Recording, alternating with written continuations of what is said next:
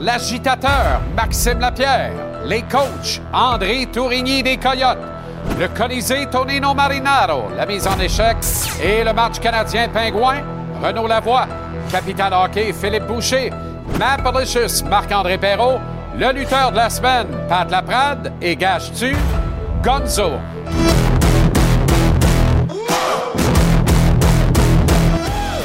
Comment allez-vous? Très heureux de vous retrouver. Excellent mercredi. Bonne fin de journée ou bon début de soirée. Bienvenue à JC. Le Canadien joue du hockey ce soir. Ah oui, il joue. Reçoivent les Pingouins de Pittsburgh au temple de l'infini interurbine. Montréal veut retrouver le sentier de la victoire après le revers de 2-1 encaissé dimanche contre les Predators de Nashville. Les Pingouins ont gagné, eux, hier soir, une décision de 4-2 à domicile contre les Coyotes d'André Tourigny. Euh, qui, eux, en perdaient ainsi une quatrième de suite qui le cru. André sera néanmoins avec nous pour la chronique Les Coachs vers 18h05 tantôt. Rare visite de l'empereur Sid the Kid, de Gino Malkin et de Chris Le Temps à Montréal. Ça excite les partisans et avec raison. Sidney qui peut rejoindre et dépasser Paul Coffey au 14e rang des pointeurs de toute l'histoire de la Ligue nationale ce soir. Café à 1531 points, Crosby en a 1530. Et je, rappelle que Mark Rickey en a 1533. Donc, avant longtemps, Crosby va être 12e. Il frappe à la porte du top 10 très bientôt. Il a déjà 15 buts euh, cette saison. Connaît une belle campagne. Sam Montembeau obtiendra le départ ce soir. Excellente nouvelle pour tout le monde, dont Sam le premier. Pour le reste des notes du match et le rappel du Canadien en vue de cette rencontre, on ne l'attendait plus, mais il a lieu. On retrouve Renaud Lavoie au Temple. Comment ça va, Renaud? Ça va très bien, Jean-Charles, merci. Excellent. Alors, les Pingouins et le Canadien face à face euh, ce soir. Emil Heinemann est rappelé de Laval. C'était le secret de moins bien garder en ville. Je pense que c'est une excellente nouvelle dans le thème de la semaine de se mettre le nez dans la moutarde, Renaud. Oui, mais ça ne veut pas dire qu'il va disputer le match de ce soir, OK? Euh, en réalité, il est rappelé vraiment par mesure préventive, ce qui nous laisse croire qu'il y a peut-être un joueur chez les Canadiens, un attaquant évidemment, euh, qui n'est pas à 100% présentement. Donc, on ne veut pas prendre de risques chez les Canadiens. C'est pourquoi on l'a rappelé techniquement parlant, il ne devrait pas jouer le match de ce soir. S'il remplace un joueur, euh, ça va se décider peut-être avant la période d'échauffement ou après. Euh, bien là, faites vos calculs. Dites-vous 1 plus 1 égale 2. C'est que le joueur qui le remplace là, euh, ne pouvait tout simplement pas disputer la rencontre de ce soir. C'est arrivé un peu comme un cheveu sur la soupe se rappelle d'une certaine façon, même si, comme tu l'as mentionné un peu plus tôt, on savait qu'Emile Heinemann, à un certain point, dans les prochains jours, allait être rappelé. Euh, je pense qu'il cadre parfaitement avec euh, ce que l'on cherche et ce que l'on manque chez le Canadien. Alors, il faudra voir comment il peut tenir son bout, mais il avait quand même bien fait. On lui avait donné des belles opportunités. Rappelle-toi, oh, des belles vitrines lors des matchs préparatoires au camp d'entraînement. Il y avait de la visite ce matin à l'entraînement matinal de l'équipe. Ben c'était tout juste avant l'entraînement de l'équipe, donc euh, écoute euh, très tôt, je te dirais, euh, le caméraman Jean-René Fortin qui était ici et qui a pris les, images suivantes. On s'est dit mais qui est ce jeune homme sur la patinoire ici au Centre Bell avec un, un uniforme de Boston College? C'est le fils de Jeff Gorton, Jack, qui était sur la patinoire. L'autre Jack, Jack Hughes, est aussi en ville. C'est une pause présentement là, pour euh, les joueurs universitaires. Donc, euh, ils sont ici. Euh, je pense qu'ils vont être heureux de passer du temps en famille, évidemment. Les papas qui étaient heureux de les accueillir. Donc, des, des belles images. Puis, ça a donné quand même un entraînement intéressant je te dirais, Jean-Charles, aujourd'hui chez les Canadiens. Euh, tu sais, quand tu regardes ça, euh, c'est une équipe, le tricolore, qui, qui veut trouver une façon de, gagner le match euh, de ce soir. Donc, j'ai, j'ai vraiment hâte de voir la, suite des choses pour, cette équipe. surtout qu'on affronte les Pingouins, comme tu l'as mentionné, une équipe qui a, qui a, joué le match hier soir. Mais je te rappelle la statistique que je t'ai montrée à la mise en échec hier. Aucune victoire, six défaites pour les Canadiens qui affrontent une équipe qui ont joué la veille. Est-ce que ça peut changer? Ce soir? On verra. Avec Sam Montembeau, pourquoi pas? Il obtient le départ. C'est une bonne nouvelle. C'est quoi ces trois départs dans les cinq derniers matchs de l'équipe hein, pour Sam? Oui, exactement. Il y a une victoire, une défaite là-dedans. Puis, euh, ce qui est intéressant pour Samuel, c'est euh, sa, fiche face aux Pingouins qui est quand même euh, très bonne. Deux victoires, aucune défaite. tu sais, je regarde Samuel, puis aujourd'hui, Martin Saint-Louis a été questionné là-dessus, à savoir est-ce qu'il joue parce qu'on regarde l'équipe qu'il affronte, qu'il a une fiche positive? Il a dit c'est plus ou moins vrai que c'est ça. On sent encore qu'on est dans une espèce de rotation. N'oublie pas une chose, Jean-Charles, ça va être intéressant les prochains jours parce que moi, je regarde le match de, samedi euh, à Buffalo. Caden Primo a été fumant. Fumant dans cette rencontre. Et, Jake Allen a bien fait dimanche aussi. Donc, on dirait qu'on est, on est revenu un peu à la case départ. Là. On se dit, qu'est-ce qu'on fait? Là, c'est sûr, mon impression, je sais qu'il y a une date limite des transactions qui arrive, comme tu le sais, le 20 décembre. Euh, c'est une pause, si tu veux, pas de transaction pendant une semaine, du 20 au 27. J'ai pas l'impression qu'il va y avoir du mouvement chez les Canadiens avant. Euh, mais après, je pense qu'à quelque part, il va falloir aussi régler euh, ce dossier-là d'une manière ou d'une autre. Mais, mais si Caden Primo, tu voulais le laisser partir, peut-être qu'il t'a fait réfléchir un peu plus là, dans la rencontre de samedi face au Sable. OK. Euh, bon, les Pingouins ont retrouvé le sentier de la victoire, eux, hier soir. Et les victimes sont les Coyotes d'André Tourigny, malheureusement. Quatrième défaite de suite pour la bande d'André, de l'eau d'une jeune équipe. Il sera avec nous, d'ailleurs, dans une heure à la rubrique Les Coachs. Euh, et une fois cette victoire-là dite, les Pingouins sont contents d'être à Montréal. sais, pour Chris Letang, c'est toujours spécial, mais pour Sidney Crosby aussi, le Canadien, il s'en est jamais caché. Ça a été l'équipe de son enfance. Ah, c'est sûr. Puis, euh, on a réglé un autre problème aussi chez les Pingouins, là, c'est qu'on a marqué un avantage numérique hier. Deux buts. On était 0 en 36. Imagine-toi, là. Ça faisait, je pense, 13 matchs qu'on n'avait pas marqué en avantage numérique chez les Pingouins. Mais non, aucun sens. Avant, évidemment, ce qui s'est passé dans la rencontre d'hier qu'on diffusait euh, sur nos ondes, ça n'a aucun sens quand tu as le personnel que tu as euh, sur la glace. Là, tu l'as mentionné, euh, voyage des pairs en plus. Donc, l'équipe qui est ici à Montréal. Samedi, le prochain match est à Toronto. Tout le monde va passer du temps en famille. Ça, c'est aussi quelque chose d'intéressant pour, euh, pour les, les, joueurs présents, pour les, les pères présents. Mais ça reste qu'il y a un soulagement qu'on sent dans cette équipe suite euh, aux deux buts qu'on a marqués en avantage numérique hier parce que à un moment donné, puis j'en parlais justement à Christopher Le dans ma chronique du Journal de Montréal de ce matin, c'est que ça commence à jouer dans la tête d'un peu tout le monde. Ça explique des défaites, ça explique qu'on ne connaît pas des bonnes séquences toujours. On avait même de la difficulté à gagner face à des équipes, euh, si tu veux, qu'on devrait battre. C'est ce qu'on a fait de certaine façon face aux Coyotes hier. C'est quoi la mentalité de l'équipe pour le match de ce soir? Euh, dans quel genre de, mode on est? Tu sais, quand... C'est pas parce que tu as gagné un match dans tes cinq derniers que tu es relancé. Il va falloir que les Canadiens en profitent justement peut-être de, cette faiblesse du côté des Pingouins. Beaucoup d'actions à prévoir. On se reparle tantôt, Renaud, et à la mise en échec également. OK, à plus tard. Exact, à plus tard. Bye-bye. C'est un programme de cinq matchs euh, seulement dans la Ligue nationale de hockey ce soir, incluant le duel entre le Canadien et les Pingouins sur TVR Sport. Vous pourrez voir dès 22h30 le choc entre les Jets de Winnipeg et les Kings depuis Los Angeles et ce sera précédé du match de la ACHL entre les Lions de Trois-Rivières et les Admirals de Norfolk. Non, le plus dur à dire dans la vie, ça n'a aucun sens. Il y a WWE Raw également à 21h à TVA Sport 2. En quadruplex, hier soir, on débute notre tournée à Saint-Louis dans le Missouri où les Blues se sont inclinés 6-4 devant les Red Wings de Détroit, privés de Dylan Larkin en commotion et de David Perron en punition, pour laquelle d'ailleurs l'association des joueurs dépose un appel. Les trois buts sans réplique des Wings en troisième ont conclu de la quatrième défaite de suite des Blues et de la fin de leur association avec Craig Berube derrière le banc, relevé de ses fonctions au détour de la nuit. Drew Bannister, qui dirigeait la filiale des Blues à Springfield dans la Ligue américaine, est nommé par intérim.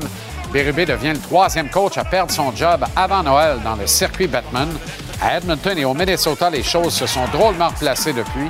Les changements derrière le banc. L'onde de choc après un pas pire début de saison et une équipe accrochée au tableau potentiel des séries éliminatoires. Il n'y a pas de place où aller à Saint-Louis. On dit qu'on joue en deçà des standards d'une équipe de cette qualité. À Edmonton, les Oilers euh, qui se sont drôlement replacés, ont poursuivi sur leur lancée, collé une huitième victoire de suite depuis le départ de Jay Woodcroft derrière le banc. Un gain de 4-1 de Connor sur Connor. Bédard des Hawks a pourtant ouvert les hostilités d'un autre de ses tirs parfaits Mais McDavid en a préparé deux et Edmonton a gagné 4 à 1. Les Oilers sont de retour dans le portrait des éliminatoires. Qui l'eût cru il y a tout juste deux semaines et demie? Il y a 17 jours, on croyait les Oilers éliminés, saison perdue. Ils sont de retour dans le tableau potentiel des séries éliminatoires. À Ottawa maintenant, on ne semble pas vouloir procéder à un changement d'entraîneur-chef et pourtant on voit les résultats ailleurs. Verra-t-on comment ça va se passer à Saint-Louis? Les sénateurs qui accusent toujours un nombre de matchs non disputés sur la compétition ne les gagnent pas tous, loin de là pour autant. Hier soir, les Hurricanes de la Caroline les ont battus 4 à 1, alors que les Sands avaient pourtant ouvert à la marque en première période. Un peu de rififi alors que le gardien des Canes, Petra Kochekov, est sorti très loin pour faucher Brady Kachuk en tir de pénalité en troisième période. Kachuk n'a pas aimé ça, il était fâché. Mais il l'est pas mal tout le temps de toute façon. Kochekov a bien agi. Plus de gardiens devraient le faire, surtout en tir de barrage où les gars qui descendent plus lentement que nos grands-mères avancent ces trottoirs de Montréal l'hiver méritent de se faire poke-checker en langage de goaler. Enfin, Nashville, les Flyers ont perdu 3-2 contre les Predators. Mais ce que je retiens, c'est la mise en échec de Jérémy Lauzon des Preds sur Owen Tippett, la jeune sensation des Flyers, et la sortie instantanée de Nicolas Deslauriers, qui est venu danser avec le gradué des Huskies de Rouen-Noranda, qui finalement se bat beaucoup plus que ce à quoi j'étais en droit de m'attendre personnellement. Deux Québécois qui dansent en se respectant et en se faisant pas trop mal. J'aime ça! Dire qu'on avait des lauriers ici à Montréal et que c'est une denrée qui nous manque, du moins mon humble opinion. Est-ce que c'est celle de Jeff Gorton et Kent Hughes? Oh boy! Ça, c'est un autre paire de manches. On en avait un bon, il est à Laval. Avant d'aller au tour de table, juste préciser euh, qu'hier soir, les Jets ont à nouveau utilisé, tantôt en défense, tantôt à l'aile du quatrième trio, le gros Logan Stanley. Avec le surplus de bons défenseurs à Montréal et le manque de profondeur en attaque, est-ce que c'est pensable d'utiliser sept défenseurs et onze attaquants et de réinsérer éventuellement Wi-Fi, Albert Jacky, dans l'alignement du Canadien avec des missions combo? Ce serait bien que la direction réfléchisse en ce sens-là. Colisée Tonino Marinaro vers 17h30. Débat enflammé à prévoir. Comment ça va, mon Tony? Salut GC, on va parler de Martin Saint-Louis, de Mike Sullivan, l'entraîneur des Penguins, de son équipe, le toit du stade olympique et le concours d'habilité. Durant la fin de semaine du match des étoiles, tout ça ce soir à GC à TVA Sport. On retrouve avec bonheur le beau Brumel, Marc-André Perrault qui sera là dans la troisième demi-heure de l'émission. Comment ça va, mon chum? Salut mon chum, euh, on se parle tantôt d'une statistique qui, euh, comme plusieurs statistiques, faut prendre avec un grain de sel. C'est sûr que tu as entendu, comme moi, comme n'importe qui qui regarde le hockey, là, les coachs nous répétaient à quel point c'est important les mises au jeu pour commencer avec la rondelle. Tu vas voir que des fois, euh, ce n'est pas très très vrai. On se parle tantôt mon chum, bye bye. Et on va terminer l'émission ce soir avec le grand fil, la capitale hockey. Comment ça va, le grand? Salut mon Game Day pour le Canadien aujourd'hui contre les Penguins de Pittsburgh. En point de presse hier, Martin Saint-Louis semble vivre les mêmes frustrations que j'avais au niveau junior à essayer d'envoyer des joueurs devant le filet. On discute de ça, c'était quoi mes stratégies, contre qui j'ai joué dans la Ligue nationale qui est excellent et avec qui j'ai joué qui est peut-être le meilleur? Il joue ce soir contre le Canadien. Craig Berube, congédié. Austin Matthews, quel joueur de hockey? Oui, oui, je t'ai parlé des Leafs la semaine passée. J'ai le goût de te parler d'Austin Matthews. Joue du gros hockey présentement. On discute de tout ça ensemble tantôt sur les ondes de TVA Sport. Merci le grand. À tantôt. Dans la NFL, il y a peur qu'on va vraiment assister à la fin d'une grande, d'une très, très grande époque, l'une des plus grandes époques de l'histoire de la NFL. Et ça se passe en Nouvelle-Angleterre, alors que Robert Kraft, le propriétaire des Patriots, aurait décidé que ça en serait fini avec le coach Bill Belichick à la fin de l'actuelle saison. La décision aurait même été prise après la défaite des Pats début novembre en Europe. Belichick, pressé de questions, a sèchement répondu qu'il se prépare à affronter les Chiefs de Kansas City avec sa poker face légendaire. Parions que l'annonce sera faite d'un accord commun. On ne congédie pas un monument qui a donné toute sa noblesse à une franchise, celle des Patriots de la euh, Nouvelle-Angleterre. Et on connaît l'identité des joueurs par excellence de la dernière semaine dans la NFL. Je le dis en réprimant un sourire. New York, New York, chanterait Frank Sinatra. Dans l'Association américaine, le joueur offensif par excellence est le quart Zach Wilson des Jets, alors que dans l'Association nationale, le joueur par excellence est le quart parachuté des Giants de New York, l'héritier de Vito qui mange les pâtes et côtelettes euh, de, les escalopes de poulet de sa maman, qui habite chez ses parents d'ailleurs. Un authentique Italien du New Jersey, ça se peut pas.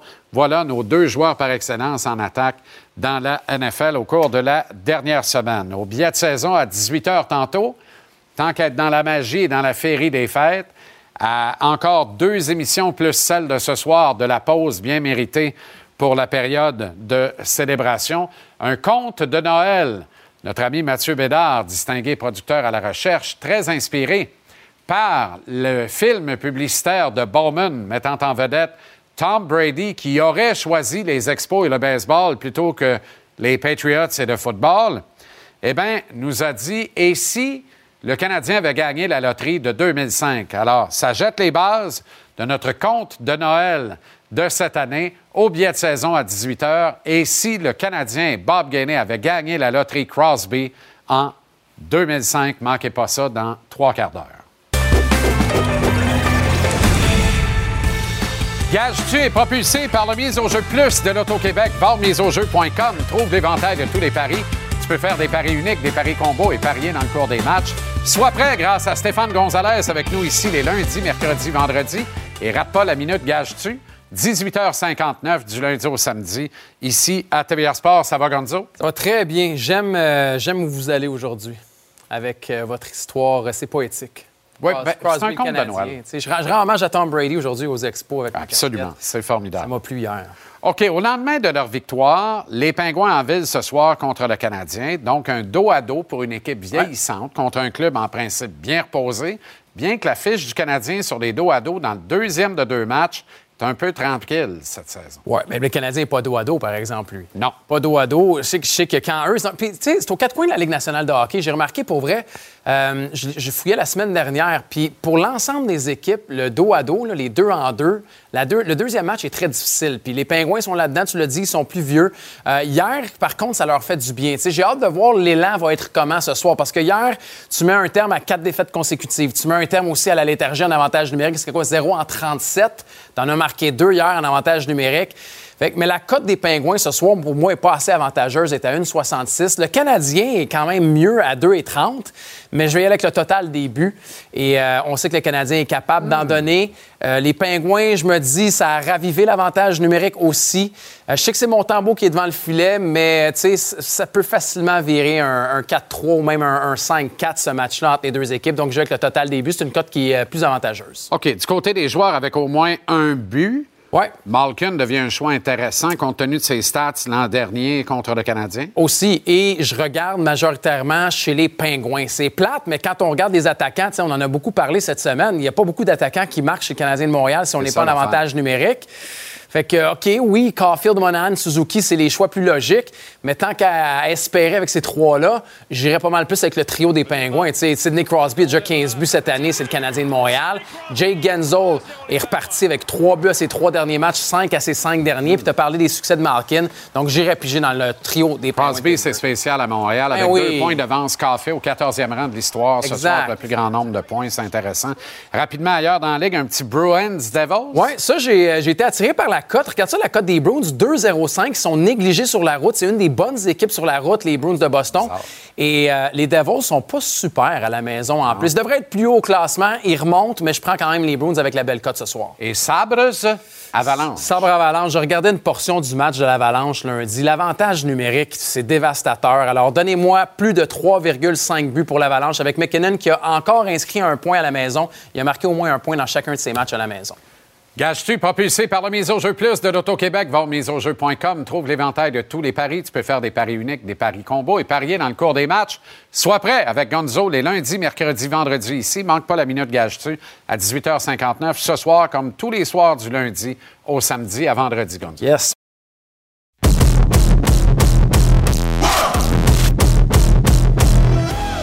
Pat Laprade est avec nous pour nous présenter le lutteur de la semaine. Ça va, Pat? Ça va très bien. Pour la dernière de l'année 2023, oui. fallait que j'en prenne un colosse, là. Oui. Un vrai, là.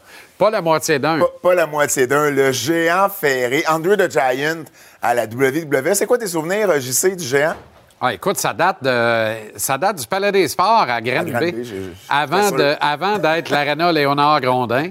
Et l'attraction du géant, quand le géant débarquait en ville, C'était euh, hey, c'était plus grand que nature. Et c'était les meilleures foules, évidemment. Mhm. C'était le meilleur vendeur à l'Arena. Ah N'en déplaise à tous les autres, le Gino, Dino, les Rougeaux.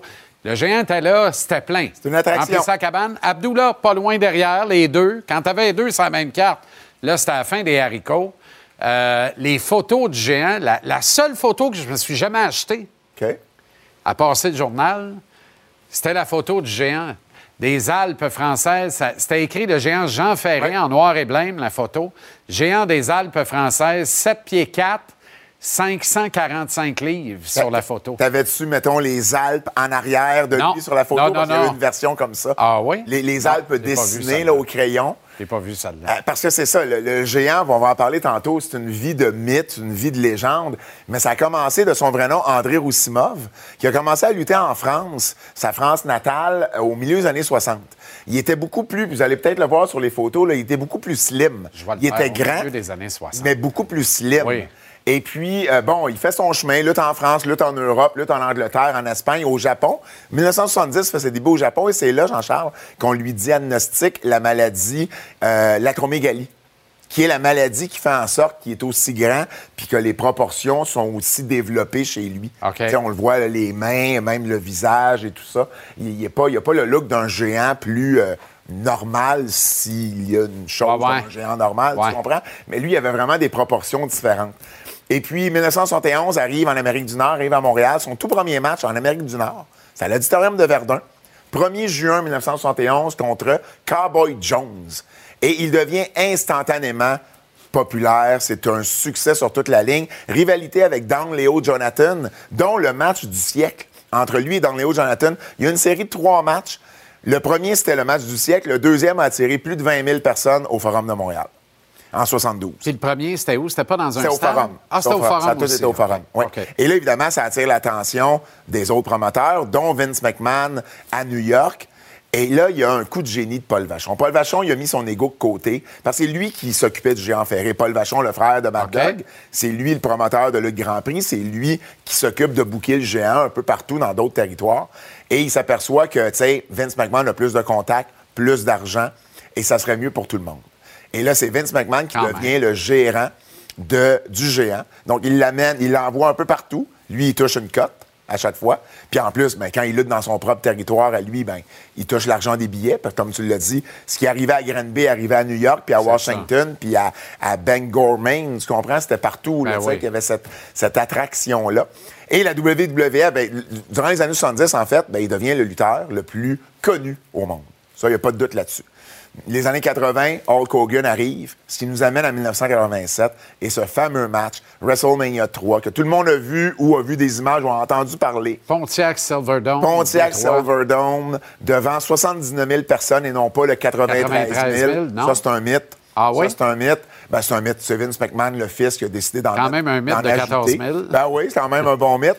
Et ben, Vince aura- euh, le fils a rajouté l'auditorium de Buffalo. il a ajouté chaque personne qui travaillait sur place. Ah bon? Fait qu'à un moment donné, ça en faisait un peu trop. Mais tout ça pour dire qu'il y avait quand même un stade rempli pour voir la fin de ce combat-là. On en regarde un extrait. OK. Why he is the greatest professional athlete in the world today. Look at this.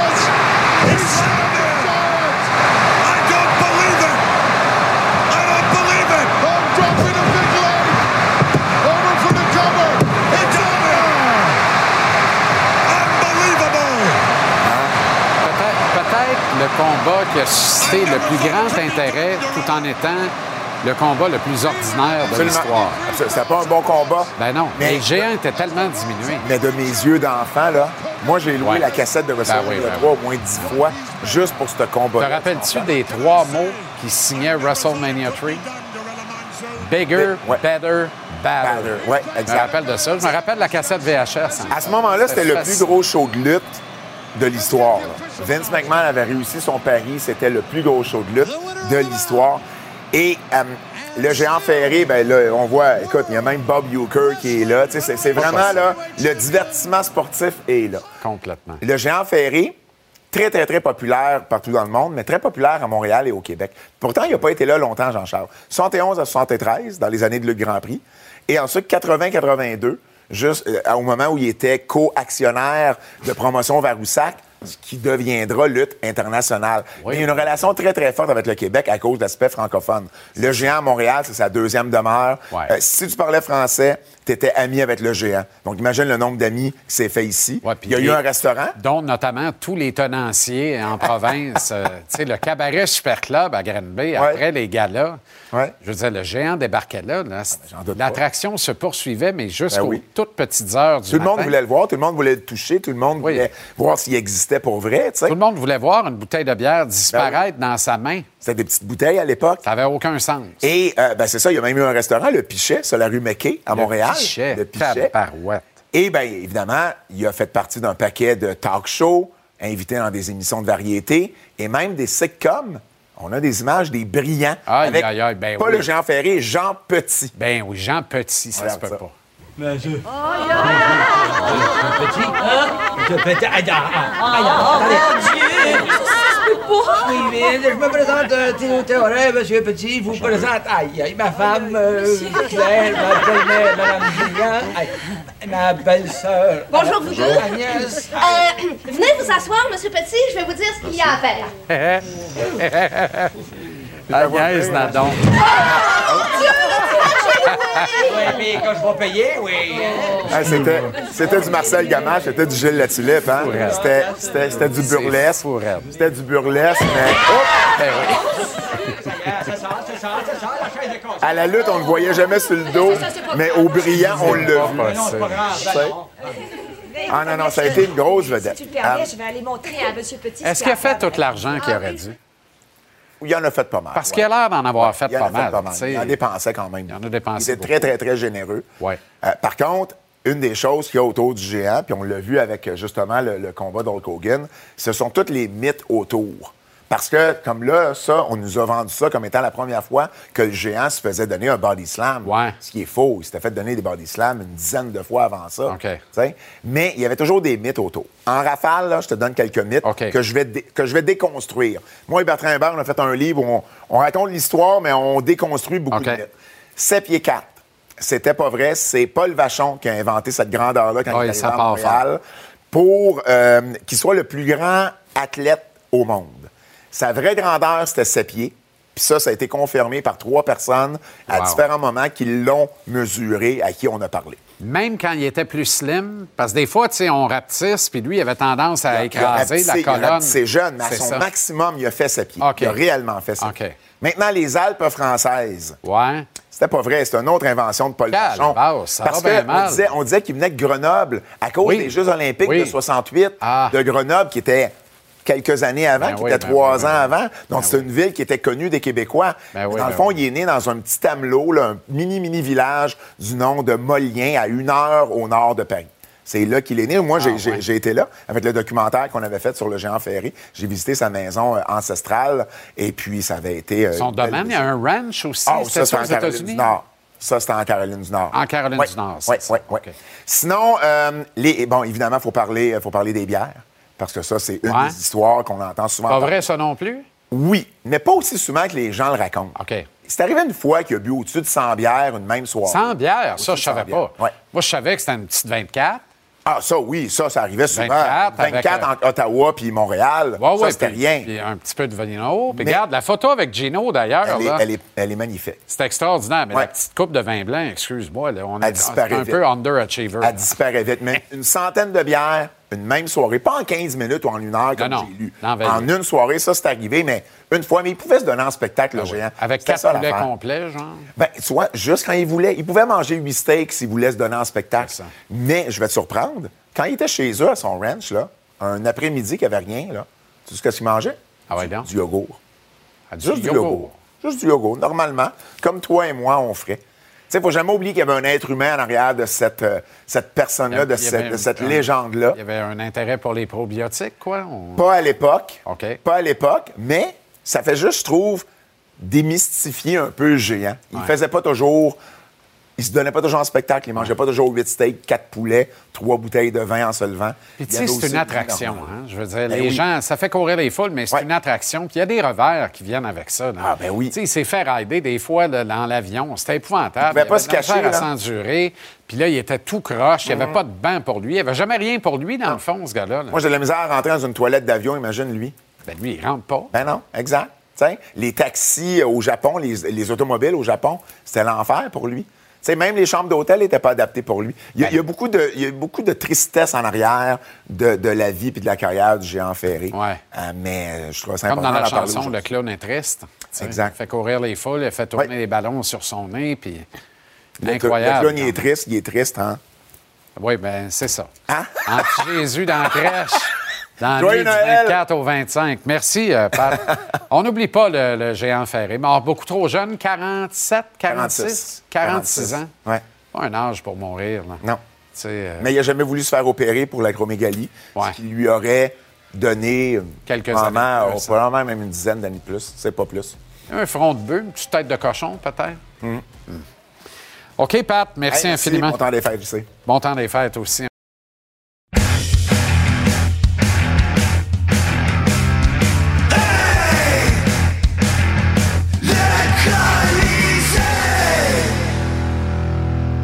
Le Colisée, Tonino Marinaro. Comment ça va, Tony? Moi, ça va bien. Ça va très, très bien. 750 millions de douleurs canadiennes ayant cours légal Is this a joke? pour le toit du stade olympique. C'est-tu un farce? Is this a joke? Encore, encore. Is this a joke? Encore! Si on décide de payer 750 millions, puis la facture était, me semble, 250 millions en 27-28, là, Ouais. là, il est 750 millions parce que le projet, puis il y a eu des délais, tout ça. Là. Je trouve, je trouve ça drôle que tu dises si on décide de payer. Tu penses-tu vraiment que c'est nous autres qui va décider ça? T'as pas l'impression qu'on se fait rider en joie le vert puis Hey, que ceux qui nous gouvernent nous gouvernent pas, ils gèrent la business, Hey, ils décident, puis si nous ça autres, serait on de moi, là, avec tout le respect pour la symbole qui est le stade olympique. Ah, c'est un symbole pour la ville. Ouais. Ah, oui, oui, Ouais. c'est un symbole. Oui, c'est vrai. Ouais. Des fois, je m'en vais vers mon chum, puis on est assis euh, sur le balcon, puis je regarde la ville de Montréal, puis je vois le stade. OK, ouais. Mais euh, ça amène pas vraiment de beaux souvenirs. Là. On passe à 76, on passe aux Olympiques, oui, mais on passe aussi à tout l'argent qui était gaspillé puis dépensé là-dedans. là. Qu'on mette un, un bombe là-dedans, là, ou du dynamite, n'importe quoi, là. on met un peu de dynamite. Là. Détends-toi. OK, OK, un, peu, un peu- un peu de dynamite. Ouais. là. Évidemment. Non, mais là. si c'est vrai, c'est parce qu'il le- faudrait voir combien ça coûterait maintenant le démolir. Mais il y a une dizaine d'années, on disait, ça va coûter entre un milliard et un milliard et demi le démolir. C'est pas mal plus simple de mettre de l'argent dedans. Mais là, probablement que le, milliard et demi, mais probablement que le milliard et demi d'il y a 10 ans deviendrait en dollars d'aujourd'hui 4 milliards, là, parce que tout a triplé dans la construction. Mais dépendant comment ça coûte le démolir, Oui. la qualité de ce terrain-là, comment tu peux redynamiser Montréal au grand complet et créer un poumon additionnel dans l'est de la métropole, ce qu'on n'est pas capable de faire avec le stade. Personne ne veut y aller là. Moi, j'y réfléchirais. Mais personne ne veut y aller là. Cette 750 millions, à un moment donné, là, il va devenir un milliard. OK? Quand tout est fait, là, ça va devenir Non, un mais milliard. attends, à un moment donné, là, pourquoi on ne vend pas ça une pièce à quiconque a un projet structurant qui serait préalablement accepté? Parce que, parce que ceux qui pourraient faire ça, les grands développeurs Ouais. de, no- de nos terres, ne voudraient pas le faire sans aide de l'État, sans que le gouvernement les prenne par la main puis paye la moitié de la facture?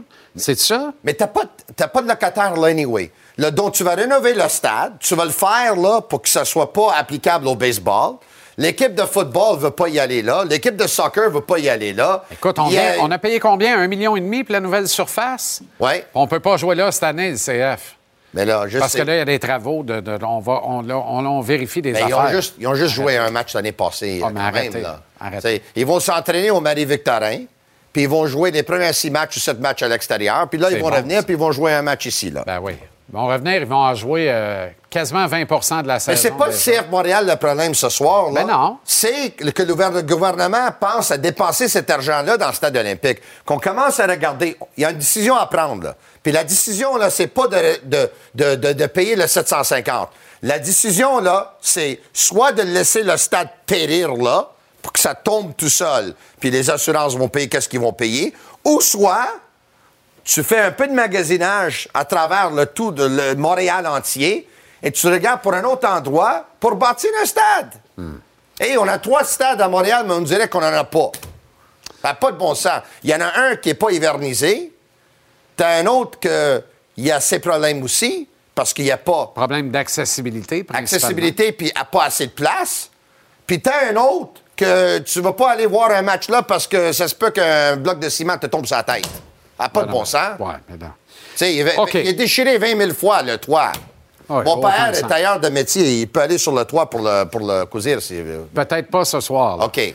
OK, Martin Saint-Louis demande plus de courage à ses joueurs. Mais sans le dire, c'est ça qu'il dit. Quand il dit il va falloir y aller dans la zone payante, Ben oui. et il va falloir y aller dans l'enclave, puis il va falloir couper vers l'intérieur, ça, c'est. Ça, c'est. Ben, ce qu'il dit, c'est on reste trop en périphérie, puis il va falloir, il va falloir se mettre le nez dans la moutarde. Par contre, est-ce qu'ils ont des joueurs de périphérie ou est-ce qu'ils ont des joueurs de l'enclave? Combien de joueurs de l'enclave est-ce qu'ils ont? Puis le ont problème pas qu'on a en ce moment, Ils en ont pas tant que ça. Kirby Doc en était un oui, et redynamisait complètement les schémas offensifs. oui, Euh, là, on rappelle Emil Heinemann, c'est un gars qui déteste pas ça, aller dans le trafic. OK. Mais là, en principe, Gallagher? en principe, je joue pas ce soir. Gallagher, il va, mais il est marqué. Dès qu'il met le nez là, le but est refusé. mais il va. Mais il le va. problème dans cette équipe-là, c'est que le franc-tireur, le meilleur buteur, et le gars qui va être le meilleur buteur dans le futur, là, c'est Caulfield. Mais Caulfield, là, dans la prochaine année, on va voir, là, est-ce qu'il va devenir un Dino Ciccarelli ou est-ce qu'il va rester un Max Pacioretty? Parce que Max Pacioretty est un joueur de périphérie. Lui aussi a marqué ses Ouais. 39, 37, 35, Ouais. 33 buts, c'était Ouais. correct. Mais toujours resté un joueur de périphérie. Mais Ciccarelli en a marqué 600 quelques dans sa carrière parce qu'il se mettait le nez dans le trafic, qui n'était pas gros non plus. Là. Il faisait un beau 5 pieds 10, lui. Donc, il- Effectivement. c'est que Caulfield, là, est-ce qu'il veut y aller? T'sais, on lui dit, il faut que tu t'en vas dans l'enclave. Mais est-ce qu'il veut y aller? Mais je pense pas que c'est dans son style nécessairement d'y aller, mais pourrait y aller plus pourrait y aller plus souvent qu'il n'y va là. Là, il va vraiment Mais pas. S'il veut pas y aller, il doit changer son jeu un peu. Ouais. Il doit être moins prévisible. Puis il doit encore travailler sur son- son tir qui est vraiment excellent. Il doit l'amener encore à un autre niveau, à l'Ovechkin, à le Breton. OK, l'état-major des Pingouins a écouté son euh, cœur et non sa tête. Oui, selon moi, oui. Mais est-ce qu'ils avaient le choix?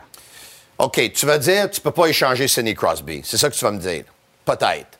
Tu, tu Non, peux échanger Christopher Letang puis Evgeny Malkin Ah, si tu voulais. t'aurais pu, t'aurais pu, t'aurais pu ne pas consentir de nouveau contrat à Christopher Letang.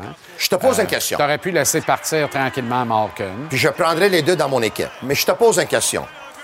Es une organisation qui a gagné trois coupes euh, au cours des dernières 15 ans avec Ouais. Crosby, Malkin, le Ouais. temps. Et quand Fleury était là, ça a fonctionné. Ton plan de reconstruction, puis tu as été chanceux aussi parce que tu as gagné la loterie avec Crosby, tu as repêché euh, Marc-André Fleury premier, tu as repêché euh, Malcolm deuxième, tu avais repêché Jordan Starr deuxième. Le tout a fonctionné, tu as gagné tes trois coupes, tu as fait ton temps. Après, il y a une décision à prendre. Tu signes Christopher Letang à l'âge de, de- de- de- de- de 35 ans, tu lui donnes un contrat de 6 ans à 6,1 millions ou tu l'échanges? Tu as, Malkin qui a le même âge, tu lui donnes un contrat de 4 ou 5 ans ou tu l'échanges? Toi, tu fais quoi? Tu as déjà gagné trois coupes au cours des dernières Ouais. 15 ans. Tu fais Ouais. quoi? Ben, moi, là, en fait, là, la clé là-dedans, c'est Sidney Crosby. Moi, je m'assois avec Sidney Crosby, puis si Sid dit Tu feras bien ce que tu veux, touche pas à Geno, touche pas à Chris, je touche pas à Geno, puis je touche pas à Chris. Moi, j'ai un Puis autre je vais vivre avec le fait. Puis tu sais, tu regardes les Pingouins cette année, là. Ouais. Est-ce qu'on peut reprocher quoi que ce soit à Crosby, Malkin et Le Temps? Non, mais c'est pas le point. ils sont pas les, ils sont pas les gars qui, qui tiennent la tête de l'équipe sous l'eau, là, Ouais. actuellement. Moi, j'aurais C'est une pas eux qui coulent le projet actuellement. là. Moi, moi j'aurais eu une autre discussion. Je m'assois avec Sidney Crosby, je Sid, tu as été absolument extraordinaire pour ce club-là, puis tu as un job à vie, tu pourrais être ambassadeur, tu pourrais faire n'importe quoi que tu veux. Mais nous, pour gagner les coupes qu'on a gagnées, on a fait, on a été mauvais à un moment donné, même quand ils ont gagné avec Mario. Ils ont Ouais. dépêché Mario premier parce que. Ouais. Donc, on dit, malheureusement, friends is friends, business is business. Sid, on t'échange, toi, Christopher et Evgeny, avec tout le respect qu'on a pour toi, donne-nous quelques équipes où est-ce que tu aimerais aboutir, puis on va essayer qu'est-ce qu'on peut faire pour toi.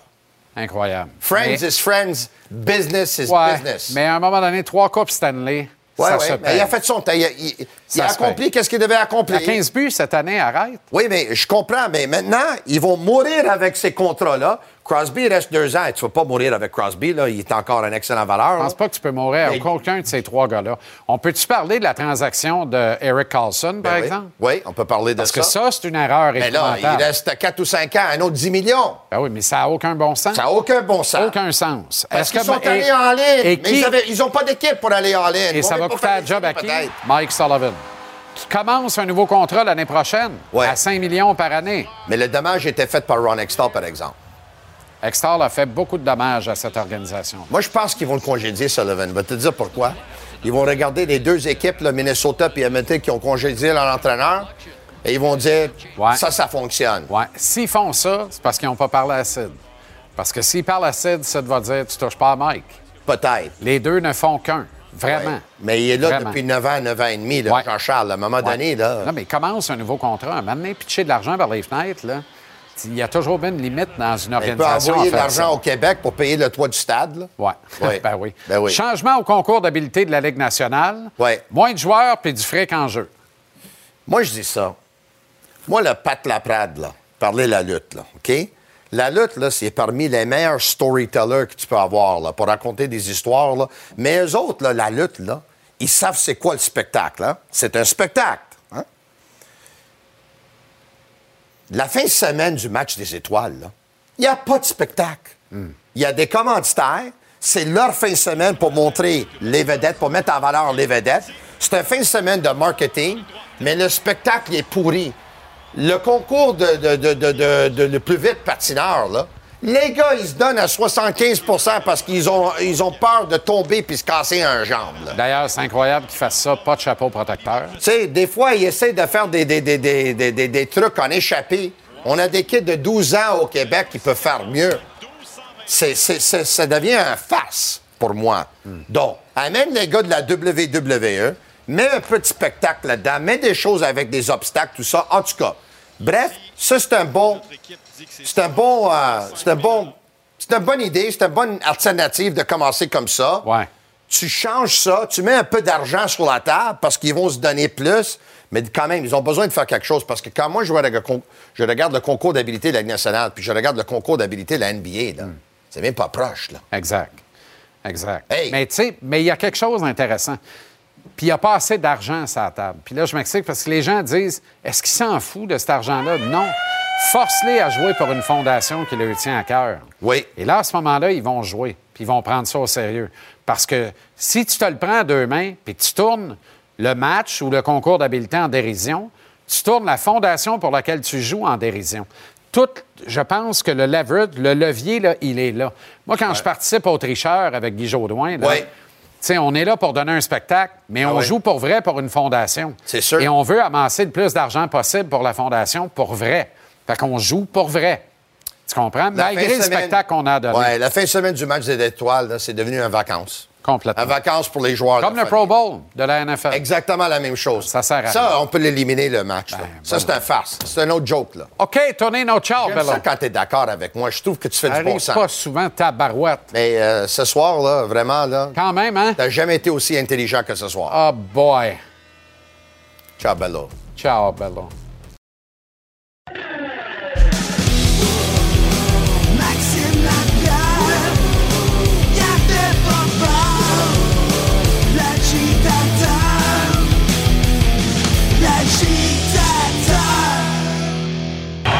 Goals on the season. Here comes the Ottawa captain on Kochetkov. Top of the paint comes in, and Kochetkov crashes in and denies the opportunity. And then he's got a little word for Kachuk, who comes up hot. I like the fact that Kochetkov turns the other cheek, but in this case, L'agitateur Maxime Lapierre, ça se passe en troisième période du match entre les Canes et les Sénateurs hier. Mené à ce moment-là 4-1 par la Caroline. Kochekov n'a pas trop peur de Kachuk. Viens-t'en, mon chum. Tu sais, je t'ai servi à médecine. On se fait suer d'un tir de barrage. C'était d'égal. Ça se passera pas de même. Max, comment ça va? Ça va bien, toi, mon ami? Excellent. Moi, je suis d'accord avec ce que Kochekov a fait. Moi, j'ai pas de problème. Que les gardiens poke check. Quand je vois les gars descendre en tir de barrage, là, faire le spirale, le, le- le sparage, puis les grandes spirales par White-Don, puis ça prend une vie, trois quarts, descendre au net. Pour un gardien de but, ça rend complètement dingue. Hier, Kachuk arrive normalement et à très bonne vitesse. Kochekov a absolument le droit de faire ce qu'il a fait. Bon, certains disent qu'il n'a pas 100%. checké à la jambe et non pas la rondelle. C'est discutable, mais euh, tu sais, je pense qu'il a très bien fait. Oui, 100 Puis ce qui me dérange un peu dans tout ça, ben, pas qui me dérange, mais qui m'inquiète, c'est un peu l'attitude de Kachuk. Tu sais, c'est ton leader. On a sorti des statistiques lors d'un match à TVA Sport qui disait qu'on gagnait beaucoup plus de matchs du côté des sénateurs lorsqu'il est discipliné, ton capitaine, lorsqu'il laisse faire le banc des punitions un peu, puis l'émotion. Il faut, faut qu'il gère d'une certaine façon parce que c'est tout un joueur de. Ce qu'on aime de son côté, c'est son attitude. Là. C'est un gars qui, qui est bon en échec avant, qui est robuste, qui est prêt à faire n'importe quoi pour l'organisation. Mais il y a un moment donné dans ta carrière où tu dois prendre une décision. Est-ce que c'est un peu trop en ce moment? Je trouve que oui. Tu sais, il veut se battre à chaque mise en échec. Chaque chose qui, lui déplaît, c'est un gros euh, c'est un gros deal. Là. Faut, qu'il fasse euh, n'importe quoi pour ça, pour défendre son point. L'important pour lui en ce moment, c'est de gagner des matchs de hockey. Puis on n'a pas besoin de ça. Puis si tu regardes tout ce qui se passe à Ottawa, Jean-Charles, ça commence à m'inquiéter grandement parce que là, on défend notre entraîneur. Faut garder notre entraîneur qu'on aime dans le vestiaire parce que faut absolument avoir lui de- derrière le banc. Après ça, à chaque fois qu'on a une pénalité, on riposte. Tu sais, tu comprends-tu le, le, le- je sais pas s'ils sont un peu trop gâtés là, dans, dans cette organisation-là, mais je, je trouve que ça commence à être un facteur qu'on voit de, de plus en plus souvent, qu'on n'accepte rien. Il faut que ça fonctionne de notre façon. Exact. Puis on avait beaucoup de matchs à reprendre sur le trafic en haut de nous au classement dans l'Est et dans la section Atlantique. On peut pas dire que les, les sénateurs gagnent avec régularité ces matchs-là.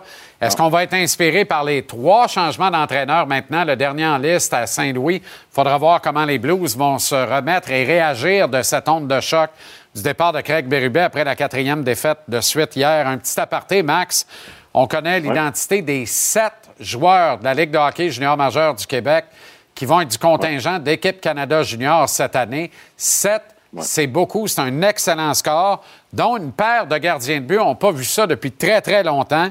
Mathis Rousseau des Moussets d'Halifax et Samuel Saint-Hilaire du Phoenix de Sherbrooke. On ajoute trois défenseurs, Tristan Luneau des Olympiques de Gatineau et des Ducks d'Anaheim, davantage des Ducks d'Anaheim d'ailleurs, prêté à Équipe Canada Junior, Maverick Lamoureux des Voltigeurs de Drummondville et Noah Warren, repêché, développé à Gatineau, mais qui est à Victoriaville avec les Tigres cette année. Et on ajoute Jake Furlong des Moussets d'Halifax et l'attaquant Jordan Dumais également des Moussets. Sept joueurs de la Ligue de hockey junior majeur du euh, Québec, dont six euh, Québécois pur laine avec équipe Canada Junior. C'est un excellent score. C'est tellement beau, puis je suis tellement fier de voir ça. On regarde ce qui se passe les dernières années. Je trouve que ça va bien au Québec dans le sport. Tu regardes les, Alouettes, tu regardes euh, au football ce qui se passe au Québec, tu regardes les, les, les Coupes Memorial qu'on remporte. Ça, va bien. On, souvent, on, on est négatif. On parle d'hockey mineur, on parle qu'il y a moins de Québécois dans la Ligue nationale de hockey, on parle de plusieurs choses. A des beaux moments comme ça, je pense qu'il faut, faut savourer ça, puis il faut être fier pour, pour nos Québécois qui travaillent fort aussi pour s'établir, euh, peu, peu importe dans quelle organisation.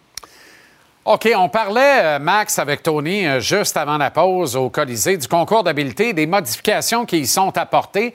Toi, t'en penses quoi de ton côté? Moi, je suis pour qu'on mette en- davantage d'argent sur la table, mais qu'on qu'on- qu'on- qu'on publicise beaucoup que les joueurs jouent pour une fondation en particulier, qu'on publicise cette fondation. Tu sais, s'il y en a un qui joue pour, euh, je ne sais pas, moi, les, les enfants atteints du cancer de l'État de la Pennsylvanie, qu'on en invite, qu'on en invite 4-5 au week-end des étoiles, qu'ils soient là, que le joueur soit conscient que ceux pour qui il joue, ben c'est ces gens-là et les autres qui vont bénéficier de l'argent qu'il peut amasser. Il me semble Ouais. qu'il y a là une prise par les sentiments qui peut propulser vers un meilleur spectacle. Ben 100 Puis tu viens de le dire, là, t'es, t'es direct dessus, c'est les émotions. Tu sais, on dirait que ces matchs-là, oui, c'est, le fun d'arriver au match des étoiles puis de, de, de côtoyer toutes les super vedettes de la Ligue nationale de hockey. Mais il reste que c'est un match de Ligue de bière, là, Jean-Charles. Il n'y a pas d'émotion, les, les, les résultats, on s'en fout un peu. Si tu amènes ça, là, le langue que tu amènes, c'est très, très, c'est excellent. C'est une bonne chose. Puis de, de, de, donner la chance aussi à des jeunes, ou peu importe, là, de ce que, ce que la chance de rencontrer les, les, les joueurs de la Ligue nationale de hockey, ça aussi. Puis pour moi, ça, c'est le côté émotion. De l'autre côté, faut juste diversifier ce qu'on amène à chaque année. Moi, je suis pas d'accord à amener la même chose année après année. Là, on commence à avoir des changements depuis, deux, trois ans. Moi, je pense qu'on devrait changer la formule à chaque année, justement pour que les gens soient curieux de dire c'est quoi qui va arriver cette année, qu'est-ce qu'on va faire de particulier, qu'est-ce qui va être différent des autres années? Cette année, ça a attiré notre, atten- notre attention. Pourquoi? Parce qu'on change quelque chose. C'est la raison pourquoi, on va regarder le, le match des étoiles. OK. euh, Martin Saint-Louis a parlé de Cole Caulfield et de beaucoup d'autres en disant il faut aller où la game veut qu'on aille. Il faut se mettre le nez dans la moutarde, il faut aller dans la cuisine, un endroit que tu connaissais très bien alors que tu étais joueur actif de la Ligue nationale. C'est quoi ta position par rapport à ça et la présence de joueurs plus vedettes ou de petite taille dans les zones où ça fait, mettons, plus mal? Est-ce que c'est une nécessité absolue pour connaître du succès? Est-ce que c'est là le seul véritable problème de l'attaque du Canadien qui est 28e de toute la Ligue nationale? Ouais. Là, j'ai donné la chance aux coureurs depuis septembre, mais ce soir, je vais dire la vérité, il est temps d'aller au. Tu sais, Brandon Gallagher, là, on l'aime. Pourquoi? Parce que c'est le seul qui le fait théoriquement là, sur une base régulière. On trouve ça spécial que Brandon Gallagher ait au filet. Mais c'est pas normal. Parce que dans toutes les équipes qui remportent des Coupes Stanley, qui font les séries, la plupart des attaquants, ils vont devant le filet. Puis, tu sais, je suis tanné d'entendre les statistiques avancées, puis, ah, Nick Suzuki lance huit fois par semaine du, du top du cercle du côté droit. Arrête, là. Va au net, là. Es-tu capable, Jean-Charles, de penser à une image des joueurs vedettes du Canadien en train de cacher la vue du gardien de but lorsque la rondelle est, à- c'est un défenseur que la rondelle à la ligne bleue? Es-tu capable de penser à une séquence dans ta tête? Euh, Pas tant, non. Moi, je je suis pas capable. C'est pas normal. Allons devant le filet. Là, là on est toujours à l'extérieur. C'est facile. On cherche un match facile. On veut marquer sur la relance. On veut marquer en, en entrée de zone. C'est pas comme ça que ça fonctionne le hockey à un moment donné. là. Un petit peu plus de Brandon Gallagher dans les joueurs de talent. C'est tout aussi simple que ça. Hmm. Renaud a présenté des stats euh, affolantes hier. Le Canadien qui affronte une équipe qui est sur un dos à dos. 0-6 depuis le début de la saison. Deux des six fois, le Canadien avait joué la veille aussi. Ça excuse un peu, mais pas tout. On n'est pas capable de gagner contre un club qui joue un deuxième match en 24 heures. Est-ce qu'on va changer ça ce soir contre les Pingouins?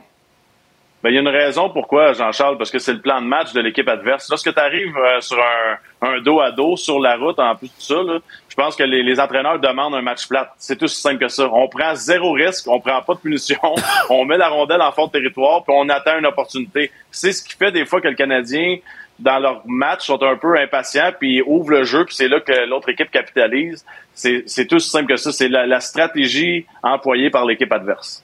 Puis il faut pas tomber dans le piège ce soir. Max, tu as joué euh, pour le Canadien avec beaucoup de fierté euh, d'ailleurs. Et si Sidney Crosby avait joué, lui, pour le Canadien, c'est un petit conte de Noël. On a été inspiré par Tom Brady, Ouais. les Expos, plutôt que les Patriots, le baseball plutôt que le football. Puis on a recalé la cassette au repêchage amateur de 2005 euh, ce soir. Si ta Ouais. TV est allumée, monte le son, puis installe-toi parce que tu vas voir que tu aurais probablement une garnotte au doigt, puis tu aurais eu un rôle à part Ouais. de ça. Et si Crosby était abouti à Montréal en 2005? Merci, euh, mon chum. On se reparle bientôt. Salut, Jean-Charles.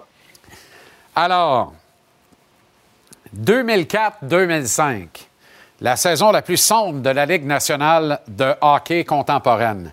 Grève des joueurs, puis lockout des propriétaires, annulation pure et simple de toute la campagne et des séries éliminatoires. Pas de Coupe Stanley qui sort du coffre, pas de gars avec la Coupe Longueuil puis les petits gants blancs. À l'été 2005, c'est une loterie qui va déterminer l'ordre de sélection de l'encan amateur. La loterie Sidney Crosby. Le kid de la Nouvelle-Écosse qui a rempli les arénas de la Q depuis deux ans est admissible à devenir la propriété de n'importe laquelle des 30 équipes de la Ligue nationale. 16 d'entre elles n'ont qu'une boule dans le boulier. 10 en ont deux et 4, dont les Pingouins de Pittsburgh, ont trois boules dans le boulier. Le 22 juillet, le jour dit, la loterie se déroule du 30e au tout premier choix. Et plus la soirée avance, plus le suspense augmente. Le Canadien est toujours vivant, alors que seulement cinq équipes demeurent en lice pour obtenir le droit de réclamer la plus grosse vedette depuis Mario Lemieux et Wayne Gretzky. M'en rappelle, j'avais les mains moites, j'en tremblais, j'étais en sueur. Bon, c'était le 22 juillet, mais j'étais en sueur pareil. La suite, on la connaît. Montréal sort cinquième et Mario Lemieux, qui le cru, le derrière bordé de nouilles, gagne la loterie. Il réclame Sid the Kid qui sauve les Pingouins à Pittsburgh et devient l'empereur du circuit Batman, un titre que McDavid n'est toujours pas parvenu à lui arracher à ce jour. Hier, le film publicitaire de Bowman sur le thème What If, mettant en vedette un Tom Brady qui aurait choisi le baseball et les Expos de Montréal plutôt que le football et les Patriots de la Nouvelle-Angleterre, a fait sensation partout sur la toile. Ce soir donc, avec nos modestes budgets, mais notre imagination plutôt fertile, on se demande que se serait-il passé avec le Canadien si le 22 juillet 2005, Bob Gainey avait gagné la loterie et avait réclamé Sidney Crosby au tout premier rang plutôt que Carey Price au cinquième rang total? Fermez-vous les yeux, puis embarquez dans le beau bateau. Vous allez voir, on n'ira pas vite, mais on s'en va quelque part. Alors, on peut d'abord présumer que Crosby, qui a toujours adoré le Canadien, aurait certainement scoré à son tout premier match en carrière à Montréal. C'était le 11 octobre 2005. Un but qui aurait sans doute changé la défaite de 4-2 en une victoire aux mains des sénateurs d'Ottawa. Déjà, l'histoire se serait écrite différemment. Par la suite, on ne peut pas s'empêcher de penser que Claude Julien, alors coach du Canadien, aurait tout tenté pour enseigner les rudiments du bien joué sans la rondelle au kid. Peut-être l'aurait-il même utilisé à l'aile avec Plecanet ou Koivu afin de mieux l'intégrer. La grogne se serait certainement installée au point où Bob Gainey, directeur général, aurait remercié Claude pour nommer son ami Guy Carbonneau. Carbo aurait fait ni une ni deux. Il aurait placé Crosby au centre du premier trio, supporté de Mike Ribeiro au centre de la 2, Saku Koivu au centre de la 3 et un tout jeune Plecanet et son col roulé au centre de la 4. Une ligne de centre, disons, très acceptable pour ne pas dire remarquable. Premier printemps de Crosby avec le CH en 2006. Le Canadien perd devant les Canes de la Caroline en route vers la Coupe Stanley. Ça se passe dès le premier tour, malgré José Théodore, qui, oui, est encore là. Il n'aurait finalement pas fait usage de Propecia et il serait demeuré le gardien numéro un du Canadien. La saison suivante, Crosby, déterminé, réédite des exploits datant de Guy Lafleur. Il amasse 120 points, dont 40 buts, mais le Canadien tombe devant les sénateurs d'Ottawa au premier tour des séries. Qu'importe. Guy Lafleur, aux premières loges, déclare Sidney Crosby va ramener la 25e Coupe Stanley à Montréal. À l'été 2007, voyant que le capitaine finlandais boude de devoir se ranger derrière Crosby, Gainé échange Koivu, puis idéalement pas aux Stars contre Yano Ninima. La présence de Crosby permet à Gainé de faire bon magasinage à l'ouverture du marché des joueurs autonomes. C'est ainsi qu'Alex Tanguay accepte d'emblée un pacte à long terme avec le CH et va épauler Crosby avec un certain Guillaume Latendresse, deuxième choix de l'équipe au même encamp de 2005 et qui, sous les passes savantes de Crosby, va en marquer 38 lors de la saison 2007-2008. Au terme de la campagne 2008-2009, le Canadien a participé aux séries lors de chacune des quatre premières saisons de Crosby, qui cumulent deux championnats des compteurs déjà. Ribeiro et Thérault y sont toujours. Koivu est parti. Et ce qui s'est avéré être un grand ménage néfaste de Bob Gainey à l'été 2009, alors qu'on s'en rappelle, dans la réalité, Gomez, Camilleri et Gianta sont arrivés, devient plutôt un été de grand tournant, un été de vérité. Lors de la campagne 2009-2010, voyez la ligne de centre du Canadien qui est composée de Crosby, Ribeiro, Plecanet et Maxime Lapierre. À l'aile, on retrouve les Latendresse qui en enfilent 40 par saison avec Crosby. Il y a Tanguay qui est là. Il y a le jeune Pacioretty. André Kostitin, c'est pas trop il est où, il est dans le formol, mais il est là. Mike Camilleri est arrivé, lui, comme joueur autonome. En défense, les Markov, Gil, Hammerlick et le jeune Subban mènent la charge, tandis que devant le filet, Théo garde de peine et de misère son poste de numéro un devant l'excellence de Yaroslav Halak. Parlant de statut, Carbo perd son poste suite à nébuleuse affaire de gestion interne. Bob Gainey a le cœur en miettes, se rabat sur Michel Terrien, qui, sans Crosby, a été remercié un an plus tôt que prévu dans les faits à Pittsburgh. Au printemps de 2010, contrairement à ce qui est survenu dans la réalité, le Canadien gagne aussi la finale de l'Est après avoir gagné les deux premiers tours. Il bat les Flyers en cinq petits matchs.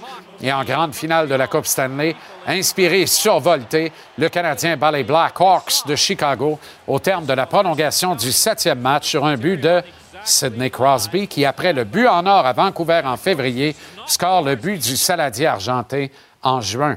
Le centenaire du Canadien n'a pas besoin de mettre le logo en vedette, faute de vedette. Sidney Crosby, l'empereur du hockey, donne raison à Guy Lafleur et ramène la 25e Coupe Stanley à Montréal. Et tant pis pour la légende de euh, notre ami euh, Raymond. Bob Gainey dédie la 25e Coupe Stanley à son ami Guy Carbonneau. Georges Larac ne la gagne pas avec cette équipe, limogé par Gainey par un matin d'hiver, un des points tournants de la saison, diront certains, sous le couvert de l'anonymat, bien sûr. La campagne suivant la Coupe est un désastre, avec une blessure importante à Sydney qui lui fait rater les 63 derniers matchs du calendrier. À l'été 2012, Bob Gainey démissionne à bout de ressources et d'énergie. Le valeureux capitaine devenu DG gagnant de la Coupe se retire sous les clameurs, non sans avoir amené Carbeau, son ami, comme adjoint de Michel Terrien derrière le banc. Arrive le fringant Marc Bergevin. Le reste, c'est l'histoire. Le Canadien connaît une saison remarquable, perd en finale de la Coupe devant la profondeur inouïe, le style hermétique des Kings de Los Angeles. Nous voici maintenant en 2015. De bons repêchages ont permis l'ajout de jeunes talents de profondeur, notamment un certain Brandon Gallagher. Le trio Crosby, la tendresse, Tanguay est intact et impérial. Et Crosby parle plus le français que l'anglais. Ribeiro fait de Pacioretty un scoreur de 45 buts. Plekanec tue les meilleurs centres adverses. La paire Souban-Markov est de feu. Alex Emlin étant tout ce qui bouge, alors qu'Alak est l'improbable gardien numéro un.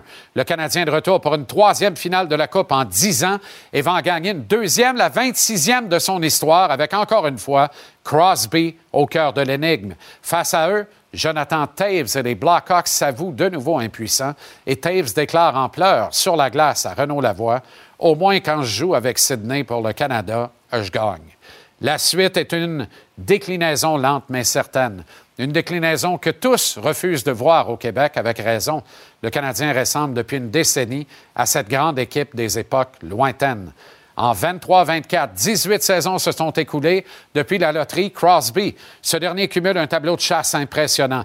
1315 matchs, 620 buts, 1632 points, 223 matchs de série, trois finales de la Coupe, deux conquêtes du Saladier, deux Conn Smythe, cinq Art Ross, deux Maurice Richard, six Trophée Hart. L'équipe du CH est vieillissante. Le mot reconstruction fait écho, mais on ne veut pas échanger Sid de Kid. On l'aime. Son 87 sera hissé dans les hauteurs du Centre Bell, peut-être même avant la fin de sa carrière. Ce soir, 13 décembre 2023, le Canadien et Sidney Crosby reçoivent Gino Malkin et les Pingouins de Kansas City. Cette ville qui a reçu l'équipe de Mario Lemieux à bras ouverts lorsque celui-ci a été incapable de construire un nouvel édifice pour remplacer le très vétuste Mellon Arena de Pittsburgh. C'est pas faute d'avoir essayé du côté de Mario et de ses associés, mais il manquait aux Pingouins un empereur. Il manquait l'empereur, le seul, l'unique, le vrai, pour seconder Gino Malkin, Chris Letang et un certain Carey Price entre les poteaux. Joyeux Noël!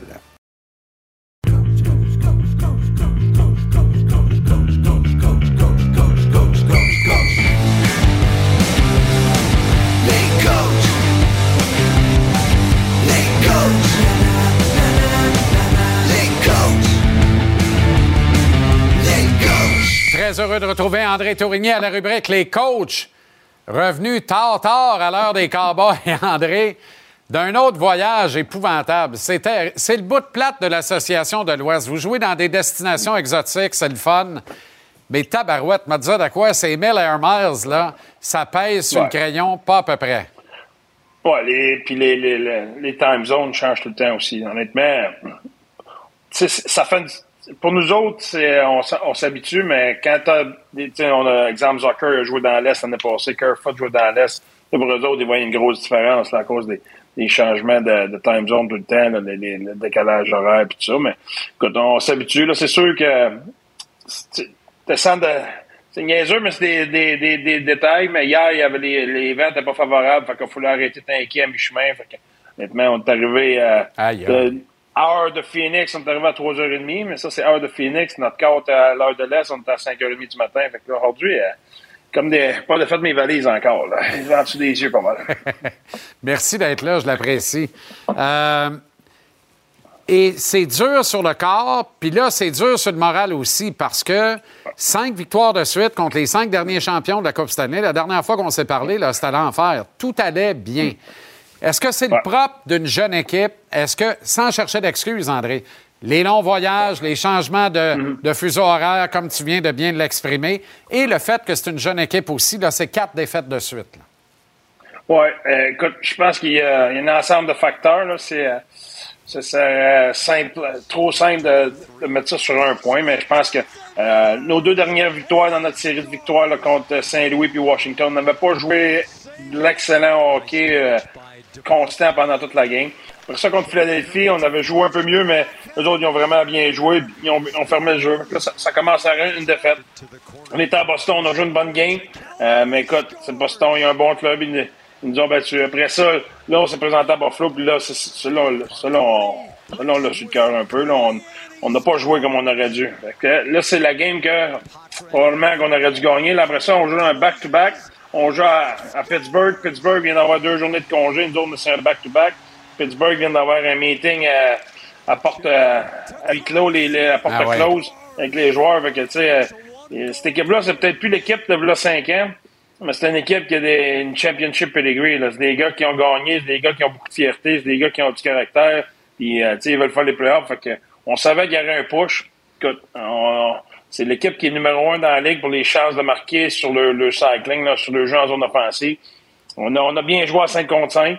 Euh, malheureusement, là, ils ont scoré en power play, ils ont scoré euh, en deux fois en power play, une fois en désavantage numérique, puis une fois en infilé désert. Fait que c'est vraiment été une spéciale, on fait la différence. Puis c'est bon ce que tu dis, parce que c'est vrai que c'est plus l'excellence que c'était, mais, mais tu sais, quand tu regardes Gino, Sid, puis Chris Letang, c'est un trio qui a tout gagné avec cette organisation-là. Il demeure un club dur à jouer contre, André. Euh, Qu'est-ce que serait pas un gars comme moi qui dit Sid est encore l'empereur en titre de la Ligue nationale? Le titre, ne- ne- il l'a pas perdu encore aux mains d'un gars comme Connor McDavid. En tout cas, il y a mon vote. Là. Ça, c'est sûr. de- hier, là, Crosby, Gensel, euh, Riley Smith, Malkin, le temps, Dawson. Puis Graves puis Pedersen, ils ont été bons à défendre. Mais c'était vraiment ces quatre, ces quatre gars-là à l'avant. là. Crosby puis Gensel jouent avec O'Connor. Là. Je te demanderais où est-ce qu'il a joué O'Connor, mais il s'est fait drafter où. Tu, probablement, tu le saurais pas. Mais, c'est la même affaire. là. Le gars qui joue avec Malkin puis Smith, là, c'est un Finlandais que je peux même pas nommer son nom. Là. Je il était bon, là. il est pas gros, mais il était bon. Mais tu sais, le point, c'est qu'ils ont plus le, c'est plus le firepower qu'il y avait. Mais ces gars-là sont encore bons. Crosby, Genzel, Malkin, le temps, ces gars-là, là, c'est- des joueurs qui sont élites. Ils ont juste pas la même profondeur qu'il y avait dans le temps. Parlant d'élite, là, t'en as un en formation, Logan Cooley, né, grandi en Pennsylvanie, à Pittsburgh, euh, région immédiate de Pittsburgh. On l'a vu, il a été développé dans un programme mis de l'avant par Sidney Crosby, les mini-pingouins. Tabarouette, on le voit avec un chandail. Et hier, tu lui donnes la première mise en jeu contre son idole, contre son modèle, celui qui lui a donné le goût de jouer au hockey. C'est ça l'impact de super vedette en sol américain qui fait en sorte que de plus en plus, les Américains développent des bons joueurs de hockey, André. Tu sais, nous autres, on, l'a vécu ici en Arizona avec euh, Shane, le, Shane Doan puis Austin Matthews. Austin Matthews, il a, il a grandi en voyant Shane Doan puis en étant un petit peu son, son idole, etc. Puis, regarde, il est, devenu un des meilleurs joueurs dans, dans la ligue. Fait écoute, sais, je pense que c'était un... Tu sais, Paul Morris, qu'est-ce qu'il a dit cette année, là, je trouvais, ça- trouvé ça tellement bon. J'ai toujours pensé de même, mais j'ai trouvé ça tellement bon. Tu sais, ça n'arrivera plus jamais dans la vie de Logan Cooley qui va jouer son premier match à Pittsburgh. Ça n'arrivera plus jamais qu'il va avoir l'opportunité de prendre le face-off dans sa ville pour la première fois euh, contre Sidney Crosby. Il va, ils vont jouer d'autres games, mais ce sera plus la première fois. Là. Fait que, je pense que c'était un moment spécial, puis euh, j'espère qu'il l'a savouré. Sais-tu s'ils sont jasés un peu? Parce que Crosby avait sa game face avant ce mise en jeu-là. Puis honnêtement, Cooley, il avait, il avait le regard un peu, un peu tendre, mal le dire de même. Il avait, il avait le regard, mettons, admiratif. Tu voyais qu'il était. Je pense qu'il se pinçait et disait Je suis en train de vivre ça, ça se peut pas. Je sais pas si tu te souviens, mais tu sais, Connor Bedard, son modèle, c'est Sidney Crosby. Tu te souviens, quand ils ont pris le face-off un contre l'autre, tu, tu te souviens-tu du face-off? Ben oui. Crosby a gagné le face-off, la PAC a sorti à peu près 100 000 à l'heure en arrière. Oui, bien sûr. Quand- ben, Crosby, c'est pas le genre de gars qui, qui, va, qui va laisser une chance. Là. Fait que je savais que ça, se- Tu sais, là, c'est bien beau, on peut peut-être, euh, on, on- peut bien être mis en dehors de la glace puis se respecter, mais je te laisserai pas de chance à la glace, c'est sûr. Euh, J'étais bien content, le premier chiffre a bien été, ça rien passé, c'était parfait. Euh, Belle petite histoire. Là, ça va faire du bien pour euh, euh, vous autres. Quatre matchs à la maison, quatre équipes exclues au moment où on se parle du tableau des séries éliminatoires, mais il n'y en aura pas de facile pareil. là. Deux fois les Sharks, les Crazy Sharks d'ailleurs, tu peux mener 8-0 en deuxième, puis ça se peut, tu as besoin de la prolongation pour les battre 9 à 8. J'ai rarement vu une affaire de même. Les Sabres, puis après ça, les sénateurs d'Ottawa. Tu sais, au début de l'année, Ottawa avait de la misère, San Jose avait de la misère, Edmonton avait de la misère. Il n'y a pas de danger qu'on les joue dans ce temps-là. Il fallait attendre que là, tout le monde a pris deux envols. Là, Là, ils peuvent s'en venir en Arizona, venir au golf. là. Euh, mais c'est correct, euh, honnêtement. Tu sais, on, on a eu des, des gros blessés au centre. Là, euh, McBain va revenir là, cette semaine. Euh, Sean Dursey blessé, il devrait revenir en fin de semaine. Fait que ça aussi, ça va nous aider. Puis, écoute, on- tous les clubs de peuvent battre n'importe qui. On vient de voir, San Jose vient de gagner. N'importe qui. On l'a fait, nous autres, ben, l'année passée, à plein d'équipes qui, essaient de se battre les séries. Puis là, deux ans, Dallas, il fallait qu'il fasse, qu'il ramasse au moins un point la dernière de l'année pour faire les playoffs. Oh, Ils, ont, menaient 4-0 après 5 minutes de jeu contre nous autres. On a, on a remonté notre taille à la game, on les a amenés en overtime. Ils ont rentré dans les playoffs en nous amenant en overtime. Pendant les, les 4-5 dernières minutes Wow. de jeu, là, nous autres, on poussait, eux autres, venez que tu peux pas. Puis, tu sais, écoute, on, on a fini 31e dans la ligue. Fait que c'est comme ça, la Ligue nationale. Tout le monde peut battre n'importe qui, n'importe quand. Fait que, euh, écoute, on joue San Jose, on joue Buffalo, on joue tous ces clubs-là, il va falloir être prêt. André, au retour des fêtes, on se parle d'équipe Canada Junior. Sept gars de la Q avec la délégation 2024 du championnat. C'est extraordinaire. Merci pour ta collaboration. C'est tellement apprécié. Tous les gens ici à Montréal, ailleurs au Québec apprécient.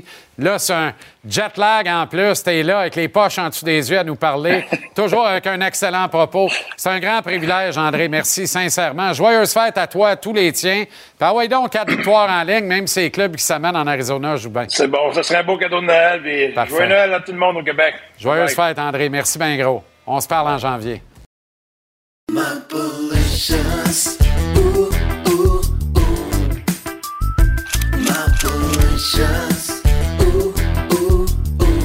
Toujours plus.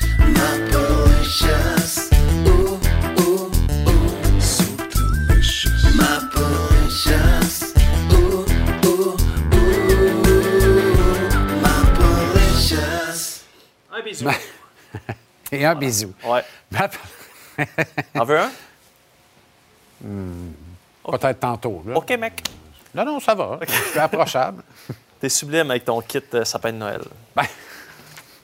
Parle-moi, pose-moi une question. Salut le V-Boutin de Plessisville, mon boy. Aïe, aïe, aïe, c'est vrai. Et euh, mon chum David Tardif, ancien capitaine. Absolument. Voilà. Absolument. Mais- Pas jouer à Victo après. Euh, non. Non, non, c'est. non, V-Boutin, c'était. Tu veux nous parler des mises en jeu et de leur importance, mais il faut quand même en prendre et en laisser. Voilà. Non, mais ça dépend de la philosophie du coach. Coach, Non, mais- dit, si on n'a pas à POC, on ne scorera pas. Ouais, mais souvent, là, en, en partant, je rends service à tout le monde avec le temps des fêtes parce que vous allez faire face au syndrome du beau-frère. Vous allez devoir impressionner vos beaux-parents, éventuellement. Donc, des petites connaissances là, comme ça, hockey. Ah bon? Mais c'est souvent galvaudé, cette euh, importance de remporter Ah. les mises au jeu. Puis, tu sais, combien de fois on entend dire, ah, ben c'est super important, il faut commencer avec la rondelle. C'est vrai, sauf que ce n'est pas un gage de succès. À preuve, les tableaux suivants que Mathieu Bédard nous Oui, a parce qu'il y a un communiqués coach sur deux qui vante le mérite de bien jouer sans la rondelle. Fait qu'eux, gagner le fait ça, Ben, s'en fout. là, c'est pas fou. Sache que depuis le début de la saison, le Canadien est troisième. Par contre, depuis le 18 novembre, Canadien deuxième et Nick Suzuki premier, 62,6% des mises au jeu qu'il remporte. Ouais, Qu'est-ce qu'on fait avec la POC après? Peux-tu me le dire? Ça, c'est un autre dossier. C'est un dossier quand même assez important. Euh, Christian Vorjak, quatrième. Sean Monahan. Ceux qui pensent que Monahan a pas mal en nulle part, là, Ah, Monahan, euh, c'est un gars en haut de 60 Magané. Mais là, là, il n'est pas capable de prendre les face-off. Tu te rappelles quand on l'a mis, avec qui il a joué? Il a joué à l'aile. Euh, Jake Evans Elegance. Jake Evans. Et Evans qui prenait en Absolument. Puis il y avait Peu un, importe le un bord. bon taux de succès. Et je pense, là, je ne veux pas vendre de punch quoi que ce soit, mais je pense que Renault a des images de Monahan, mais en tout cas. euh, Pas capable de prendre les face-off. bref. Il euh, n'y a pas c'est d'autorité. Euh, Bas du corps, le genou, la hanche, ça va être non, le mal. Absolument. Euh, et là, je c'est depuis 97-98 qu'on euh, comptabilise les mises au jeu. Alors, qui est le meilleur de l'histoire? On commence, ça, tard. Tu ne seras pas surpris de voir que c'est un Perrault qui est au top de la liste. Ben oui, effectivement, c'est un classique. le seul avec un taux de succès en haut de 60% Là, tu vois que ça prend un minimum de 8000 cases parce que ça prend quand même un joueur de centre qui a Une une casse, j'adore ça. Et puis là, ben, tu vois, euh, Yannick Perrault, mon cousin, c'est pas vrai pantoute. Patrice Bergeron, euh, quatrième. Sidney Crosby, qui est 61e. Je te loin. reviens tantôt avec Sidney Crosby. Ne va pas nulle part, je t'en supplie. Pas Maintenant, l'air de partir, mon pour ce qui est euh, des joueurs des Canadiens de Montréal, dans l'histoire, tableau, s'il vous plaît. Donc, évidemment, Ben, Yannick L'histoire, là, depuis 97-98. oui, oui, oui, c'est ça. Puis avec le Canadien, tu vois 62,8% Encore une fois, tu ne seras pas surpris de voir que c'est un Perrault. Euh, Dan, hey, regarde, 9e, Maxou. Maxou, Maxou. 50,3 en haut de 50, ça passe. Absolument. Donc, on va le féliciter. Et Phil est juste à 53,8, pareil. Ben, je veux dire, 53,8, c'est quand même Non, non, mais très, très oui, mais on vend tellement le. Oui, oui, mais il est bon, le petit Vlimeux. Qu'est-ce que tu veux que je te J'ai pas dit le contraire, là. OK, parfait. Euh, maintenant, on en est. Et là, quand je te parle de que ce n'est pas un gage de succès assuré dans les performances de l'équipe, et ça, ce tableau-là, je le trouve particulièrement intéressant. Regarde-moi ça. Donc, les Blackhawks, l'année passée, sixième taux d'efficacité pour les casses, 30e dans la Ligue nationale. Bon, vous voyez les Flyers, les Sabres, les Avalanches, hein, les. Deuxième pour ce qui est des mises au jeu remportées en 2016-2017, pourtant 30e à l'époque où il y avait 30 équipes. En Donc, 2016-2017, OK. euh, c'est Bon, même... autrement dit, c'est un gage de médiocrité. Ben, si t'es bon dans le cercle des mises en jeu, tu rates les playoffs. Ouais, c'est ça. Mais Ah oui, regarde, il mais- faut, faut faire attention. Présente-toi pas. Non, non. Euh, et là, il y a quelques statistiques. que- Tu sais, tantôt, je t'ai dit, bon, c'était 8000 casses minimum parce que sache que euh, notre ami Sheldon Sorey a 100% 4 en 4. Euh, Phil Boucher, 33,3% a remporté une casse sur 3. Ben, quand même. Euh, c'est quand même intéressant. Et là, je voulais vraiment te revenir avec quelque chose de très intéressant. Celui qui a perdu le plus de mises au jeu dans l'histoire depuis que c'est comptabilisé. Donc, le, joueur qui a perdu le plus de mises au jeu, Ah ouais, donc. Sidney Crosby. Ah. Sidney Crosby. Ça va en bien a- mal. a perdu 12 666. C'est aussi le joueur qui en a euh, Pris le plus. pris le plus. Donc, Il en euh, a gagné combien s'il en a perdu? 12 600? ben écoute, on va faire 26 584 moins 12 666. Là, j'ai de l'air d'un méchant tata parce que j'aurais dû le calculer. Ben non, c'est à peu Ben près non. 13 000. Ça fait 13 000. Il a gagné plus qu'il en a perdu. Il est en haut de 50 mais Voilà. pas de beaucoup. Mais euh, donc, tout ça pour dire, parce que, tu sais, il y, a- il y a souvent les entraîneurs, puis c'est normal, ils se font poser des questions à tous les journées que le bon Dieu amène. Puis des fois, tu te mets à raconter des salades, des balivernes, des clichés. Hey, c'est de la casse en temps pareil. C'est de la casse en bâtard. 26 000, là, m'a dire de quoi? Come on, mes mots. Ah, excuse-moi, c'est l'émotion. C'est l'émotion. Donc, euh, c'était-tu intéressant? Ça t'a intéressé? C'est très int- beaucoup plus intéressant que ta combinaison euh, Gaminet et chemisier de Denain. My God, c'est mon, c'est mon style rip dans Yellowstone. Je te rappelle que tu m'as traité de Père Noël. hey, pour vrai, go. Go. Au revoir. Ho, ho, ho.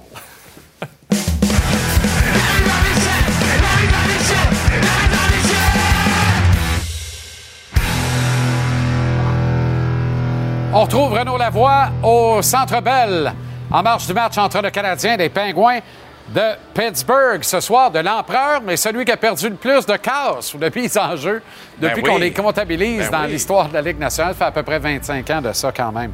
Euh, Oui, oui. Bon, Renaud, on va commencer avec Sean Monahan, euh, si tu permets. Il se cherche présentement, mais il y, a, il y a quand même des explications derrière tout ça. là. Ben, je pense que oui. Là, c'est assez évident. J'écoutais Marc-André, le fait que sur le cercle des mises en jeu, lui qui dominait dans la Ligue Ben oui. nationale au mois d'octobre, aujourd'hui se retrouve pas vraiment au même endroit. C'est qu'évidemment, il y a un problème. Euh, puis, tu sais, ce problème-là se retrouve, ça, ça a un impact dans, dans son jeu. Ce matin, ça, c'est très rare. Très, très rare que la journée d'un match, lorsqu'il y a un entraînement facultatif, qu'un vétéran est sur la patinoire. Il n'est pas resté longtemps. Il travaillait avec qui? Avec Adam Nicholas. Pourquoi on a travaillé avec Adam Nicholas? Qu'est-ce qu'il fait présentement? Prend des lancers au filet. Pourquoi prendre des lancers au filet? Dans les trois derniers matchs, c'est seulement deux lancers pour lui. Euh, c'est un gars qui euh, doit batailler avec sûrement quelques petites blessures, mais ça n'empêche pas qu'il dispute les matchs puis qu'il doit trouver une façon de s'améliorer. Parlant de ça, parce que je veux, ça m'amène un peu à Adam Nicholas à la fin de l'entraînement ce matin. Je vais présenter aussi les, images, suivantes parce qu'il a travaillé avec Uri Slavkovski. Euh, et c'était vraiment précis ce qu'il devait faire. Là. Comme vous voyez sur les images, on part euh, et on doit, euh, si tu veux, couper vers le centre de la glace et prendre un, lancer alors qu'il qu'il est surveillé. Donc, il y a une dizaine, douzaine de rondelles euh, qu'il a envoyées au filet de cette façon avec Adam Nicholas. C'est intriguant quand même, parce que c'est pas un hasard ce que Monahan pratiquait avant le début de l'entraînement. Et ce que Slavkovski pratiquait à la fin de l'entraînement avec Adam Nicholas? On va écouter Martin Saint-Louis sur le rôle d'Adam Nicholas et le travail qu'il fait avec lui. Je dis pas que ça facilite mon travail, ça fait partie de mon travail, de comment gérer. c'est, il peut pas juste avoir euh, euh, sa mentalité. Puis moi, lui il est ici, puis moi je suis là, puis ça, ça, ça, ça marchera pas. Fait qu'on a beaucoup de discussions, on parle beaucoup de hockey, puis euh, comment attaquer les choses avec certains joueurs. Puis c'est quoi? Parce qu'il y a des joueurs qui ont besoin de plus d'une, affaire à régler. tu sais. Puis tu peux pas essayer de régler trois, quatre affaires ensemble. tu sais. Fait qu'on essaie de prendre la plus importante pour on attaque ça. Puis c'est des discussions qu'on a avec Adam. Puis il est capable d'exécuter euh, plus efficacement, euh, plus qu'on discute des choses, qu'on est sur la même page. OK, intéressant. Intéressant, hein? Ouais, quand même. Euh, faudrait voir des résultats ce soir. là. Quand on parle d'aller dans la cuisine, euh, on a là deux candidats. Ça. là. Monahan n'aille pas ça, passe beaucoup de temps là avec un homme en plus, devrait y Ouais. aller davantage à 5 contre 5. Même chose pour Slavkovski. Mets-toi le nez dans la moutarde. Vas-y. Vas-y. Tu sais, quand tu ça. scores pas, Renaud, là, qu'est-ce que tu fais? Tu sors le scraper. Combien de fois on entend ça? Ouais, c'est ça. prend le scraper. On Ben- va en scraper un pour partir. On peut-tu remplacer hockey par des scrapers? Tabarouette. Bra- ma- parle, parle à Brandon Gallagher, il en a fait son pain et Ben son oui, beurre dans la ça. Ligue nationale de hockey. Brandon Gallagher joue avec le petit logo des cocos dans le dos, comme les gars qui scrapent euh, dans les trois pauses publicitaires pendant le match. Je sais pas si c'est encore la fédé des œufs, mais en tout cas, ça a marqué l'imaginaire. Je pense. Ben, Non, ben oui, avec raison. OK, Ryan Lindgren, est-ce qu'il a oublié qu'il joue dans la Ligue nationale de hockey? lui? Écoute, hier, là, hier j'étais euh, assommé. Ryan Lindgren, c'est un vétéran chez les Rangers, un gars qui joue du hockey très, très dur, OK? Qui aime frapper, qui aime surtout bloquer des lancers. Mais hier, contre Jake McCabe, il y a Jake McCabe devant lui des Maple Leafs et il regarde la passe qu'il fait derrière lui. Écoute, c'est la Ligue nationale de hockey, c'est pas son premier match. Comment peut-il réagir comme ça dans cette ligue-là? Il se fait complètement détruire sur la séquence. Déchausser, le terme est très bon. Et puis, c'est quoi, Jean-Charles? C'est pas la première fois que ça arrive cette saison. Peut-être moins grave quand même. Mais c'est arrivé il y a un mois. On va aller voir encore la séquence. Il se fait frapper violemment. Pourquoi? Parce qu'il, un, se protège pas du tout. Et deux, encore une fois, les yeux sur la rondelle quand tu as un adversaire qui s'en vient sur toi, euh, comme ça, dans le coin de la bande. Moi, je ne comprends pas ce que Ryan Lindgren est en train de faire, surtout à son corps, là, parce que, écoute, regarder des passes, tu te rappelles-tu dans les années 90, début des années 2000, les joueurs qui regardaient les passes Ah qu'ils oui. faisaient, qu'est-ce qui leur arrivait? Le hockey a grandement changé, c'est vrai. Mais dans la Ligue nationale de hockey, si tu te retrouves devant des gars comme Jake McCabe, là, euh, attends-toi à ce qu'il te ramasse parce que tu ne joues pas au hockey, on va le dire, de la bonne façon.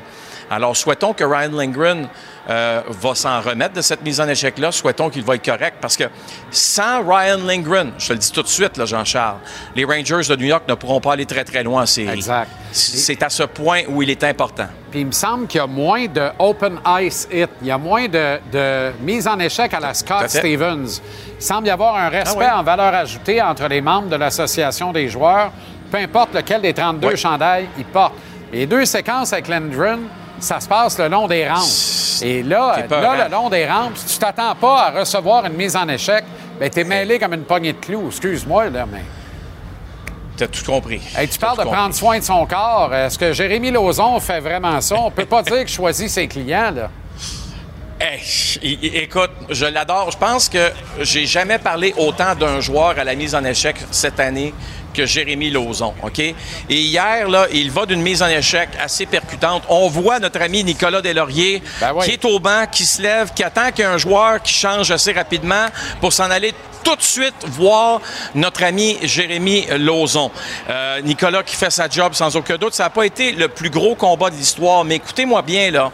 Depuis deux mois, Jérémy Lauzon, les joueurs contre qui il s'est battu, Adam Laurie, Radko Goudas, Braden Shen, Nikita Zadorov et maintenant Nicolas Deslauriers. C'est 14 combats au total pour les Prédateurs de Nashville depuis le début de la saison, en fait depuis quelques semaines. Pourquoi?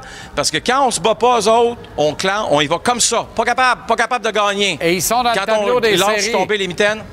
Bon match, Renaud, quand on on se laisse tomber les mitaines,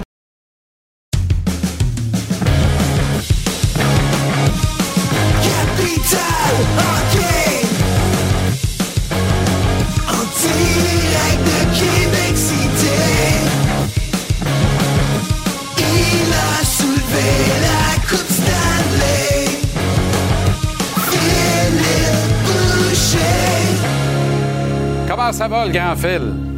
Très bien, merci toi. Excellent. Compte de Noël au billet de saison ce soir, Ouais. inspiré de la vidéo Tom Brady qui aurait choisi le baseball Ouais. et les expos. Un what if et si Sidney Crosby était abouti à Montréal à la loterie de 2005? Comment les choses auraient changé complètement dans cette organisation du Canadien? Je continue de penser que Michel Terrien aurait des bagues de la Coupe Stanley avec le Canadien, ce qui était le grand rêve de sa vie et de sa carrière. Faut rêver un peu, c'est Noël très bientôt.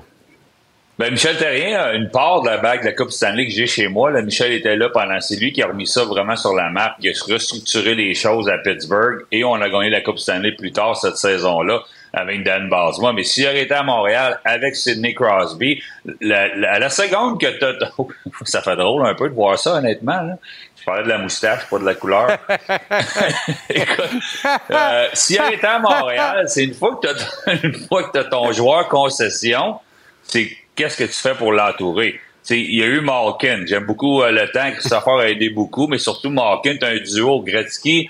Euh, sans Marc Messier, je suis pas sûr qu'il a gagné au- autant de Coupe Stanley. Crosby, qui l'aurait épaulé à Montréal? Est-ce que c'est Price qui aurait été le, son sidekick qui aurait fait qu'on aurait gagné une Coupe Stanley? Est-ce qu'on aurait attiré des agents libres plus facilement à Montréal? Absolument. Est-ce qu'on aurait gagné une Coupe Stanley pendant son séjour avec le Canadien si euh, tel aurait été le cas? Je pense que oui, parce que n'importe où où Sidney Crosby aurait joué, bien entouré, c'est un gagnant et il aurait gagné. Ben oui. Euh, Retour à la réalité, Phil. Euh, Il y aura quand même beaucoup de chandails de set de kids au Centre Bell Ouais. euh, ce soir parce que c'est encore l'empereur de la Ligue nationale. N'a toujours pas été délogé par Connor McDavid. On en parle souvent ensemble, toi et moi. Ben, moi, je pense que c'est Connor Bedard le prochain. J'adore McDavid, rien contre lui. J'adore Austin Matthews surtout, qui joue du gros hockey présentement. Mais c'est né- tu sais, l'époque Ovechkin, Crosby, ça l'a marqué la Ligue nationale. Ça l'a marqué mon passage dans la Ligue nationale. J'étais plus vieux, il était plus jeune. Mais quel, quel, quel duo de joueurs de hockey dans deux organisations différentes. Puis ils sont challengés. C'est de gagner beaucoup de Coupes Stanley. C'est d'être une personne. Là, on parle du joueur de hockey, là, mais c'est une personne extraordinaire, autant sur la glace qu'en dehors de la glace. Et puis, tu sais, c'est. Pour moi, c'est- un plombier, c'est Nick Crosby. Peter Forsberg, les gens de Québec s'en souviennent. Peter Forsberg, c'est un plombier avec Ouais. énormément de talent. C'est Nick Crosby, il a le cœur d'un plombier. Il va travailler à chaque jour.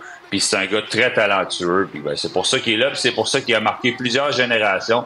Puis qu'il n'a pas fini d'en marquer encore. Oui, puis c'est tellement un pro. Tu sais, toi, tu l'as vu de proche. Ouais. Tu as été à même de, de constater comment Ouais. tous les détails comptent pour Sidney Crosby.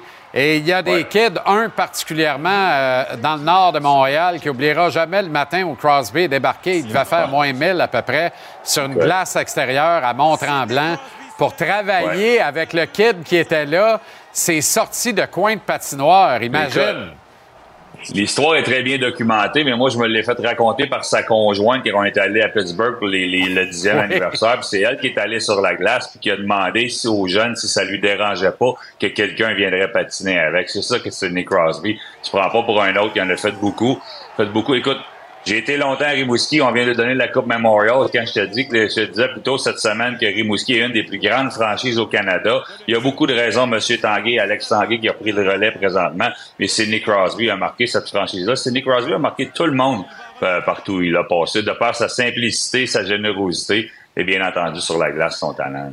Bon, la discussion de la semaine autour du Canadien, c'est pas mal se mettre le nez dans la moutarde. À partir de Cole Caulfield, mais du premier au dernier, on doit mettre davantage de trafic devant le filet. On doit aller là où la game commande d'aller, d'Exit Martin. Saint-Louis, pour connaître du succès, marquer un peu plus de buts, particulièrement à 5 contre 5.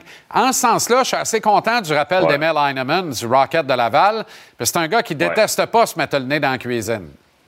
Mais écoute, je l'écoutais, je l'écoutais la, conférence de presse d'hier, puis on en a parlé longtemps. Tu sais, le mardi, souvent, quand j'étais coach à, Québec, dans les remparts, on n'avait pas grand-chose à jaser. Fait que c'était un slow day, d'après moi, pour les médias hier aussi. Puis Crosby était pas en ville encore. Fait qu'on on a décidé de parler de ça. On en a parlé en long et en large. Mais c'est le même challenge que Martin fait face présentement que moi, j'ai eu dans le junior. Tu avais des joueurs, tu essayais de les envoyer devant le filet, ils ne comprennent pas. Il y a tellement de joueurs de hockey qui ont bien gagné leur vie dans la Ligue nationale devant le filet. Holmstrom, plus de 20 millions, 200 quelques buts. S'il n'aurait pas été capable de s'en aller les Red Wings de Détroit devant le filet, il aurait peut-être jamais joué sur l'avantage numérique.